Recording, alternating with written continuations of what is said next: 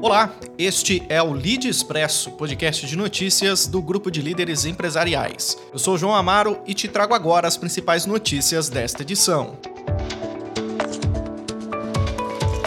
A Gol Linhas Aéreas registrou lucro líquido de 2,6 bilhões de reais no primeiro trimestre de 2022. Em um balanço enviado à Comissão de Valores Mobiliários, a empresa também revelou ter alcançado EBITDA de 542,2 milhões no mesmo período e receita operacional líquida de 3,2 bilhões de reais uma alta de 105,4% sobre o mesmo período de 2021. O prejuízo líquido diminuiu em relação ao primeiro trimestre de 2021, passando de 891,8 milhões no ano anterior para 690 milhões neste ano.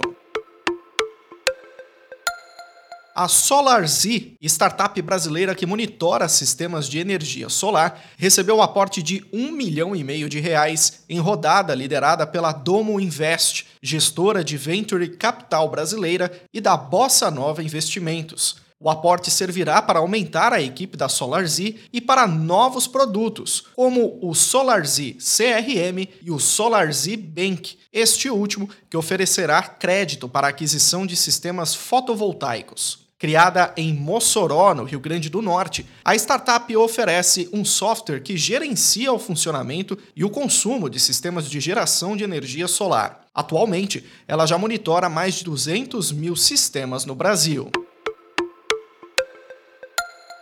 A Suzano anunciou a compra da totalidade das participações societárias de empresas titulares de ativos imobiliários e negócios nos estados de São Paulo, Mato Grosso do Sul, Bahia e Espírito Santo, envolvendo uma área de 206 mil hectares. A operação é avaliada em 667 milhões de dólares e está sujeita à aprovação do CAD e do Conselho da Suzano. Com a compra, a empresa, que é referência global na fabricação de bioprodutos desenvolvidos a partir do cultivo de eucalipto, quer ampliar a sua eficiência operacional e melhorar o aproveitamento e custo de base florestal em regiões estratégicas às suas operações no longo prazo.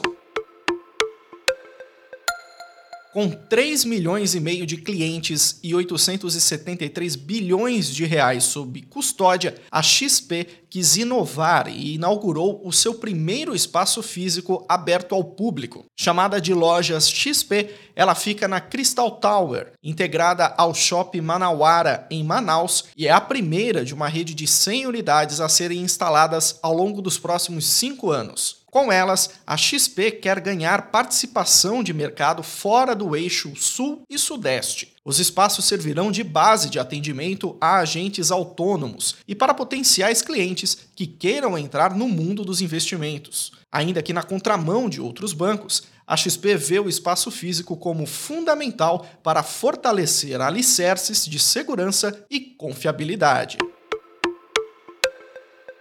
Lembram do Orkut? Pois é, a rede social que foi febre no início dos anos 2000 pode voltar em breve. Pelo menos é o que prometeu o fundador da plataforma, que não só reativou o site, como em uma mensagem otimista disse estar construindo algo novo e que novidades virão em breve. Descontinuada em 2014, sete anos depois de ter sido vendida para o Google, a rede social sucumbiu ao sucesso do Facebook. Ainda não há informações sobre como ela funcionará ou data para o seu retorno, mas a novidade foi suficiente para animar muita gente, inclusive os saudosistas.